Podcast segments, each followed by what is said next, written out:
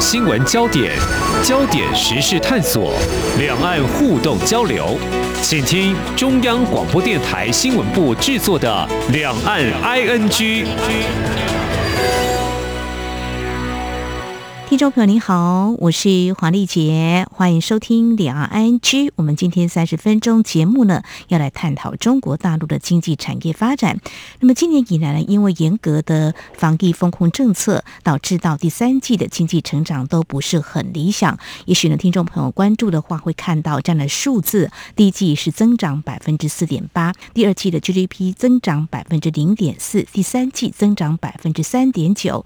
那么在等待第四季还有全年。能不能够达到官方年初所提出的大约增长百分之五点五的预期目标？外界高度紧盯，因为它是全球第二大经济体，影响产业供应链。那么就在最近呢，还有一个很大的变数，就是中国大陆快速松绑动态清零政策，能不能够让经济成长迅速反弹呢？同时，中国大陆如何在美中科技战之下推动“十四五”规划，因应疫情的冲击？有哪些政策做法？是不是有做了一些调整呢？我们在今天特别邀请中华经济研究院第一研究所所长刘梦俊来观察探讨，非常欢迎刘所长，你好。好，主持人和各位听众，大家好。好，其实，在十月中旬，中国大陆召开中共二十大发表了报告，我们在节目当中有解析哦，已经针对它未来的经济产业发展提出了大的方针。那么就在这个月的十五跟十六号，则是举行了中央经济工作会议。那么外界一般也认为，这可以说是已经为明年。三月两会会公布政府工作报告，大致会定出方向。当然，我们现在看到一些媒体有报道，中央经济工作会议有提到要拉动内需市场呢，可能是支撑经济的主力之一啊。当然，我们就会再进一步往前看。二零二零年，他不是有提出国内国际双循环中的所谓的内循环？如果说是这样子的话，怎么样来有效推动？又会从哪些面向着手？在最新的一些政策。的做法，看到他发所谓的消费群，就是消费面来下手吗？但是用需求带动供给，在疫情之下，要让这些消费能够来刺激，是不是会显得相当的困难呢？哦，是的哈，正如主持人所谈到的，在这疫情底下，要利用到消费来带动内循环，真是还蛮有挑战的哈。嗯，主要是因为这是在疫情底下有好几个面向，第一个。就是过去的清零呃防控比较严格的时候，其实大家出去购物或者旅行，真的是相对保守很多，因为往往可能是一进去一个旅游或者是一个消费到一个大卖场，可能常常会被动态清零的管控住了嘛哈。嗯。另外一个的话，如果说城市里面的话，这疫情比较严峻的时候，甚至来讲都会有一些静默管理啊等等的。好，但甚至往往一个小区里面几个人染疫了。这个小区就被管控了，嗯，所以会产生两种现象。第一个就是在消费里面的产生的一些困难，而且这个消费大家不要想的只是一个有形商品消费，连服务商品的消费都有一些问题哈。因为服务的消费往往是要需要人跟人之间的个接触嘛，是好。那在这种管控底下的话，还有另外一种是工作不稳定、收入不稳定的这种情况。嗯，而在这种情况底下，这个消费主动意愿会更加保守。嗯，所以在这个疫情底下，的确是让消费行为或消费的动能或消费的意愿是减弱。所以这样子的话，是要靠着消费来带动内循环，的确是有一些问题。那在中国大陆里面要带动这个内循环，我们知道这个内循环里面除了一个消费，另外还有一些是投资嘛。嗯，好。那这一次或者最近以来一直在强调消费来带动内循环，主要因为在大陆里面的消费占 GDP 的比重这种占比啊是偏低啦。因为在全球里面，是吧？大陆从家计部门一直到政府部门，其实是储蓄为主的一些想法比较高。那储蓄目的就是为了做投资嘛。是。所以现在看起来的话，这是消费还有很大的空间啊。嗯哼哼。嗯，节目的听众也反映，因为疫情防控的很严格，有时候就没有办法去工作，饭碗都不保了，就没有钱啦，怎么可能去消费啊？所以，当我们看到中国大陆在一些地方发放这个消费券，比如说广州政府最近就分呃三轮发放消费券，大概发了三千万台币，一亿多嘛。哦，那浙江啦、安徽、福建、江西呢，春节的一些特卖活动也会有这个消费券的发放，能不能够刺激，还要看所谓的疫情海啸哈，到底什么时候来袭哦？那是不是能够安然度过，民众才可以安心的去旅游跟消费哦？所以有网友就开玩笑啦，可能不是要那个消费券，是要钱跟要工作哦。啊，我想比较实在，真的是好。那内循环部分的拉动的话，中国大陆这几年因为美中科技战，好像出口影响没有。很明显啊，就说刚前几年的时候，但是这个出口企业会不会也一起来支撑这个内需的这个部分？会不会这也成为我们可以观察一个面向？就是内需市场要拉动，那就其实中国大陆它的消费人口也多，也是可以看到未来这个力道会不会强一点呢？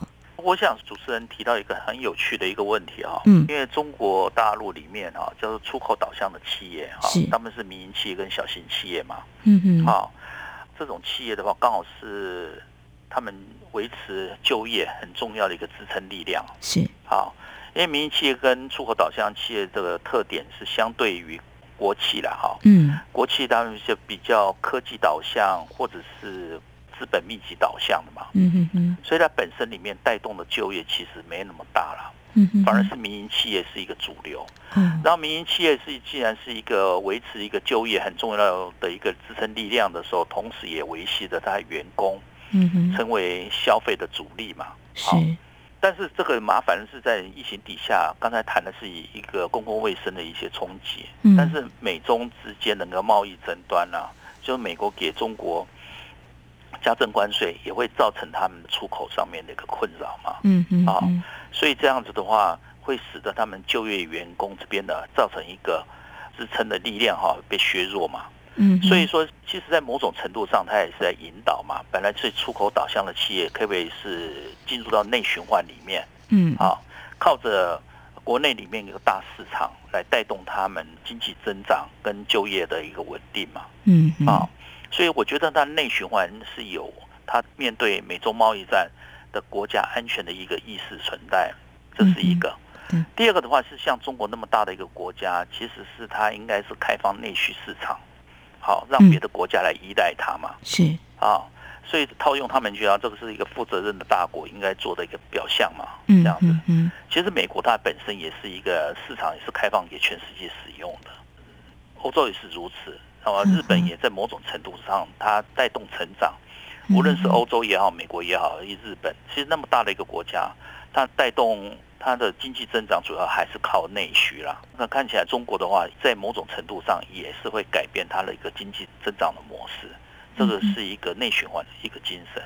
应该是要开放，会更有一些机会，或中国大陆的市场会比较活络嘛啊？但是会不会这样子来推呢？我们可以来观察，那会不会有所谓的中国的标准之类的哈？对对对，嗯，好。那谈到这个民营企业，那可能就是要扮演挑大梁的角色喽。过去在节目当中，我们有探讨所谓的国进民退或。国退民进的问题啊，这也是我们看到中国大陆官员有时候会在某些场合就会抛出某些讯息，让外界有不同的解读。那所谓国退民进或国进民退啊，国就指的是国有企业，对不对？是是那国有企业改革多年来，外界也在看他们。所要改革到底有没有什么进展？那目前从中共中央经济工作会议看起来，民营企业被提到是不是会比较仰赖民营企业？它是不是能够发挥更大的滚动的效果呢？对，我觉得是主持人提到一个重点哦。嗯，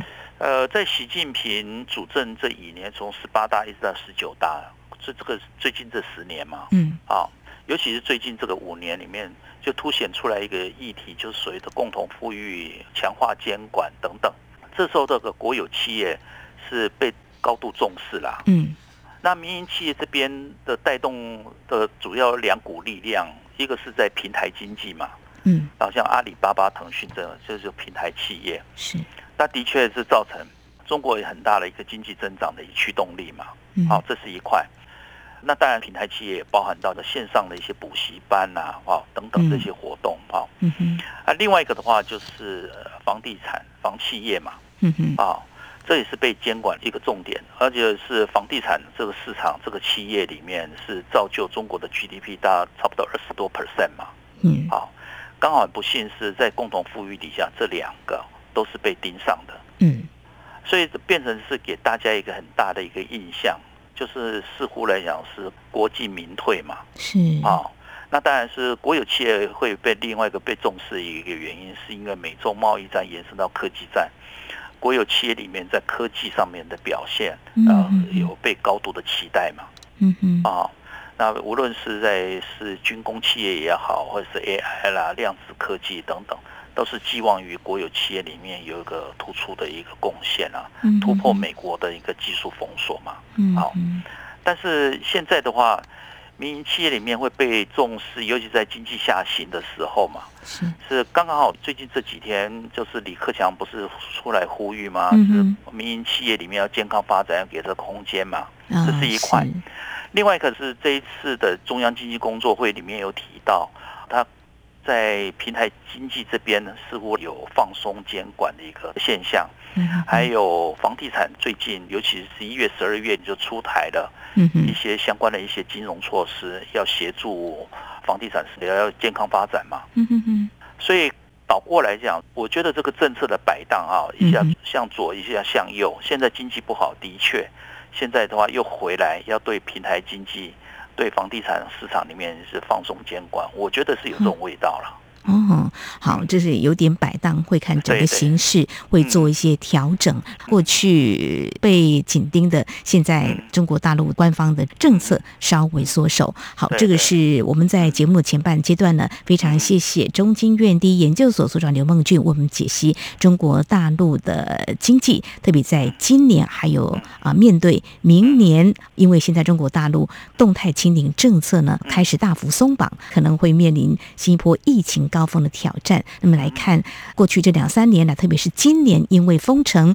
整个呢经济数据呢，让外界都不是那么的乐观期待啊、呃。那在度过今年之后，明年是不是会有比较好的表现？我们节目稍后再针对中共中央经济工作会议，还有提到一些重点，我们来解析。那么中国大陆会怎么样来拉动它的内需市场？另外还有提到数位经济，那中国大陆的思维又是如何？如果我们的台企台商想要在内需市场掌握一些商机，应该怎么样来看未来这样一个发展趋势呢？我们节目稍后回来。今天的新闻就是明天的历史，探索两岸间的焦点时事，尽在《两岸 ING》节目。这里是中央广播电台听众朋友继续收听的节目《两岸 ING》，我们节目持续访问中华经济研究院第一研究所所长刘梦俊。那么接下来要请教所长的是哦，那么看到中国大陆它因应疫情，所以呢，它希望以这个内循环消费拉动，呃，但是可能会有一些挑战，还有民营企业。目前看来会比国营企业更被倚重哦。接下来我们就来看两岸企业家峰会，在前阵子在中国大陆参访，嗯，跟中国大陆的官方有一些接触，触及的也是有关产业投资面哦。那么我们看到我们台方理事长刘兆玄，他是建议台商要转型，呃，对于过去侧重这个制造跟出口，呃，应该转为现代服务业跟拓展大陆的内需市场。但是怎么样来掌握商机呢？呃，我们也留意到，这个中国大陆国台办副主任潘贤长在这个峰会年会这个开幕就说了：“哦，台商不要错过今后三十年的发展。”呃，为什么要提到这个精准的一个数字呢？三十年的发展，一错过就是三十年，要怎么来理解他这番话他所透露的讯息呢？哎，我觉得他用个三十年是蛮有意思哈，嗯、因为我们说在。会把这个时间罗列出来的话，大概会想到是二零三零，它的碳达峰嘛，二零六零呢碳中和，这可能是跟它美丽中国的发展也有一些关系啦。另外一个的话，可能也是会跟人口上面的一个变迁，因为中国是人口老化，对不对啊？嗯。还有另外一个是不是二零四五？啊，中国的 GDP 要达到一定的水准啊，或者是要超越美国啊等等，这些都有可能啊，因为它是把一个经济发展啊当做一个直线式的一个思考，也有可能啊。那我姑且不论是讲说这个三十年、十五年或三十年等等这种数字，呃，很显然是中国的官方是比较对于他们的经济的转型跟发展是有比较大的一些乐观嘛。嗯好，那尤其是中国最近。这几年是算的 GDP 成长的话，也达到一定的水准，就是人均 GDP 它超越了十一万块美元嘛。嗯，他说这中国的经济是达到一个中等收入嘛。嗯，那他们可能就乐观认为说中国应该是成功转型，再跃升到两万三万的话，就会用比较短的时间。但是我们必须要思考一下，是很多国家就是说面临到中等收入陷阱，的确要有转型的一个必要。嗯，那会不会是讲说它依赖出口转成内需，然后内需成长发展成功了，将来经济会有个大幅度跃升？这个可能也是讲说未来三十年内需成长的重心呢、啊。嗯，是。那么这是长远来看，是乐观期待有这样的规划跟愿景哦。好，我们就算是瞄准了中国大陆内需市场，那就我们台商来说，有哪些产业领域比较有利基啊？像是这个高龄化养老的长照的产业，是不是我们可以来把握或思考的呢？对，我觉得是我们那个台商在中国大陆经营啊，的确是像刘兆玄理事长所讲的啦，是向来不擅长哈，经营内需啦。也比较擅长是经营 B to B 嘛，尤尤其是配合着国际大厂，利用中国大陆啊量产的能量啊，服务海外市场，比较少去接取到的内需。那尤其是中国的人口老化，刚才主持人提到是养老长照，的确是一个很大的一个重点。可是这边困难是在哪里？因为困难是中国常常自己评估这样说，这叫未富先老。就国家还没有有钱，或者老百姓还没有有钱，就是养老的资金也还没养存个够。现在的话，可能要面临这样子吃社会福利，对于那长照、对于健康医疗需求量又很大。嗯，好，那我们过去来讲是疫情前，其实大陆无论是智库也好，或地方政府或者产业界，其实常常来台湾看，除了喜欢看我们的科技。产业就像竹科啊，或者是那一带的科技园区。另外一个园区，他们正想看的就是所谓的养老园区啦。哦，对不对？就去淡水也好，或者是去龙潭啊，好那一带，嗯啊或者台中，就是台湾其实做的养老长照，的确是相当有自己的一个 business model 嘛。嗯嗯。好，所以他们来这边学习，真的取经有很大的一个突出。这这个是一个，所以说，如果刘理事长讲的是跟中国的内需市场，的确这一块是蛮大的，嗯嗯。另外一块，我觉得是因为中国一直在发展电动车嘛，哦是，然后这电池产业也做得不错，嗯嗯，这可能是不是跟电动车相关的一些服务商机也会存在？那我们台湾的中小企业在精密加工啊，然后过去来讲，电动车。常常配合着国际大厂做一些代工的工作嘛。是。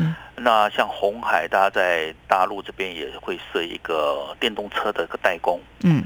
那代工的一个加工加工的一个模式，那其实会带动周遭的一些 supply chain 嘛，供应链零组件。嗯。那换句话讲说，我们那红海的一个思维的话，就是从做手机的代工啊，延伸到做电动车的代工。从他的角度来看，其实模式都是差不多的，都有一个标准化的作业流程，然后自己不做牌子，都是贴别人的。那电动车这个的话，我相信南方的电动车的需求跟北方电动车一定不一样嘛。嗯，好，沿海地区跟山区的可能发展也不一样，所以会将来一定会有各种的设计模型、刻制化的一些生产，可能这也是一块啦。那另外有一些台商是配合着。地方政府做的一个跟 infrastructure 相关的，比方说智慧交通，也有智慧医疗等等，是。这些可能都是将来是一个内需市场庞大的一些向商机。嗯哼，OK，好，这养老、长照、智慧医疗，还有电动车。电动车，我几天前到上海的时候，嗯，在走在上海街头被吓一跳。对对对。怎么说呢？因为很多人骑电动机车，但都没有声音。声音，对对对。你走在路上会觉得有点危险，不知道他从你的旁边呼啸而过。旁边车刻意加一个喇叭，是要把电动车来的。哦、那当然说声音会好听多了，这样，但是要警告路人讲说，我车子来了，对不对？是，这是我的经验啊！哈，这电动车的确，呃，在这次两岸企业家峰会呢，在北京的会面，就是双方有触及到电动车的合作。台湾的电池的这个研发跟制造应该是很强的，未来有一些市场，但是怎么样做最好的合作或是掌握商机，我想台厂呢好好的来研究一下哦。好，那么接下来中国大陆的产业的发展就是数位经济。刚才有提到，事实上呢，中国大陆领导人习近平，嗯，他在最近也说，嗯，会发展这个数位经济，会着力在这个部分，呃，就是数位经济也会成为他们重中之重。看到最近也有一些文章会大篇幅琢磨在这个部分的探讨。是这个数位经济，我觉得我们可以把那个数位经济的思维可以再放大一点哦。我我如果说我们把那数位经济只局限在那个平台经济，那就是现在已经很夯的那些，比方说社群软体啦、社交软件啦，嗯啊，或者是什么是 Foodpanda 啦哈，或者是那个美团啊那些，好，其实在中国这一块已经发展的相当成熟了嘛，嗯啊，就是那种比较接近 B to C 的这一块已经做了蛮多了，是，他们现在可能这是数位经济的思维。可能更走向的是工业所需求的啦，嗯，啊，譬方说 AI 啦，好，是 AI 怎么使用在生产端，使用到设计，嗯，好，那甚至来讲说更高端的是量子科技、量子传输，可能都有新的发展。那另外值得关注的，应该还有他们叫数字安全或者是治安嘛，嗯，这一块的保护，他们也会做的。这也是将来是中国大陆发展的一些重心啊。嗯，好，那尤其最近一直在不断的提到，是用 AI 或者半导体或者是量子科技，都是它未来的科技的发展重心。这些也会对应的是美中科技战里的一个重中之重嘛。嗯，好，这是一块。另外一个的话，我们可以重视的是，在于中国大陆数位经济是延伸到海外。就是所谓的一带一路的转型嘛。嗯，那一带一路的转型，它会把数位的含在里面的话，主要是面临到是现在一带一路，我们研判是要走进这所谓的二点零版。一带一路一点零版主要是做 infrastructure，是基础建设。嗯，基础建设现在面临的是一个一带一路沿线国家，那些大部分是发展中国家，啊，经济困难，尤其在疫情呃冲击底下，要还这个债务。其实形成的就是债务风险，尤其是美元升息之后嘛，因为很多债务是用美元计价。那中国大陆里面的金融机构这样子的话是去补贴的话，其实压力很大。那金融上面的话也形成了一些危机上的一个挑战。嗯，所以在这样子形成，那个将来一带一路转型的时候，其中一个转型方向是数位丝绸之路了。哦，哎。所以我相信说，它的数位经济不是只是在内需，其实有延伸海外的一个目的。这边做了一个两个判断，一个判断它是将来资讯安全、数位的运用，将来的话会延伸到海外，变成国际标准。哦，啊，这是一个。嗯哼啊，就所以他常常讲说，数位伙伴、数位伙伴的一个经济合作里面，其实谈的就是安全标准的一个定定，还有是产业标准的一个合作。那当然说，这边的数位经济会延伸到人造卫星，包含它北斗卫星的走出去也可能嘛。嗯嗯，哎，这是一个。第二个的话，就是属数位人民币，他们叫数字人民币嘛，是也会延伸到海外。那这样子的话，数位货币的发行标准跟运作标准也是一种标准输出。这个两个的话，会跟它的数位经济的思维的高度的发展是有很大关系。简单来讲，就是说，第一个是讲数位或者叫数字科技的话，呃，从 B to C 延伸到 B to B。嗯，第二个的话，这个数位经济也有一个海外的战略，这个就是未来的发展的中心。嗯。嗯，好，这是一个非常大的愿景哦，这是一个蛮啊长远的一个规划呢，我们会持续来关注。啊。那最后呢，其实我们就拉近一点来看中国的经济成长哦，即便第四季可能没有像第二季上海多地啊封城的表现这么的差啦，不过好像也。不会太乐观。我看有一些呃智库都这样评估，都会下调哦。嗯，因为我们刚刚一再提到，他们放开的防疫政策之后，可能会有一波的疫情海啸哦。可能会影响到明年的第一季吧，之后才会有明显的反弹，装好嘛？就这个专业的观察，所长你怎么样来看呢？哦，回想一下，刚才主持人讲说，他第三季的是说 GDP 成长是比一般的预测好一点，是，但是也只有三点九，对不对？没错。好，嗯，那其实它会拉升到三点九，其实有部分的原因是李克强要求原来在第四季实施的一些基础建设。或者是重大的投资要从第四季提前到第三季来实施。哦，哎，这个是其中一个原因是这样子，嗯，所以换句话说，它这边是有点透支第四季的一个量嘛，哈，哦，第二个的话，我们是担心的第四季，尤其是最近刚刚是的疫情防控突然大幅度解封嘛，是，好，那现在是造成一片混乱啊，从北京一直延烧到各个地方，哈。然后这药品的一些需求，虽然是解封了，但是因为整个城市，尤其是北京或者是上海等等重点都市，现在大家都在发烧，都在染疫当中的时候，反而是不需要那些疫情的管控人员，他其实大家都不上街了。没错，等于是自主防疫的这种情，对对对，大致来看，似乎来讲是没有任何的一个预备，没有任何的一个配套做成所做的一个。大幅度解封嘛，嗯嗯，啊，所以在整个疫情能不能那么快的走出去，我们比较怀疑啦，比较疑惑。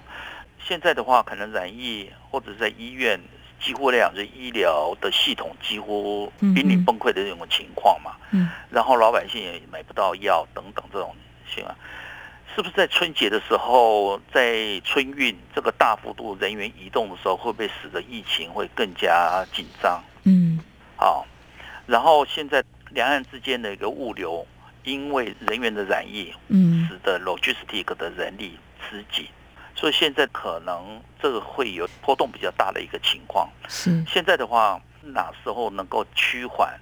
那是不是有个可以有一些指标来了解说他们的疫情趋缓？可能是厂商或者是台商做投资或者是贸易的一个很重要的研判呐。嗯哼哼，啊。所以现在如果说现在在这个十二月有比较大的波动，可能是能寄望于明年第一季能够走出这个疫情的冲击，这样子的话可能会比我们先前预测是从明年年中的一个那个疫情那个调整，嗯，到提前是不是提前一季到半年能够这样子，这个是我们比较乐观的一个期待了。嗯，但是现在的话，有些疫情那个专家。公共卫生的一些专家现在比较担心是染疫的人口太密集了。嗯嗯嗯。现在 COVID 里面这个变种病毒突然就增加很多种。嗯。可能有一个比较悲观的一个研判是会整个疫情的一个冲击会拉长了，这是一个。但是如果说还继续维持在 Omicron 这个染疫比较杀伤力没有那么强的一个病毒下的话，那当然是认为。中国走出疫情的话，会按照 schedule，这样的话可能会提前一季到半年走，这样的话整个明年的经济会有比较好的表现。尤其是比较期待这一块里面的原因，是因为看起来是美国明年的话还是有维持比较高的一个利率的水准嘛。嗯嗯嗯，所以不能太寄望美国能够带领全球的一个经济动能。那欧洲的话，因为乌俄。这个情势严峻，嗯还有它那个通膨，所以它也利率会拉了比较高的一个价位，所以欧洲可能很难。那日本里面的话，最近是有个些利率在拉升回来，可是日本里面人口老化，可能也不是一个经济成长的引擎。嗯所以现在唯一的寄望，可能在中国的经济能够在明年啊比较好的表现，这是我们期待的。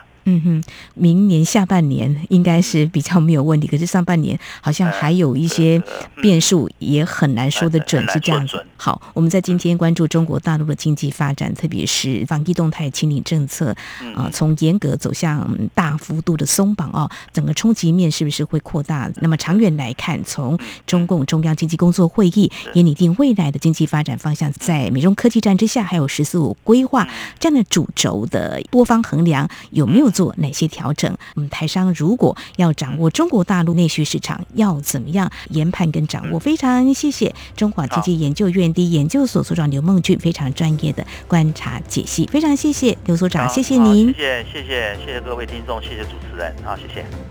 好，以上就是今天两岸局节目，非常感谢听众朋友您的收听，黄丽杰祝福您，我们下次同时间空中再会。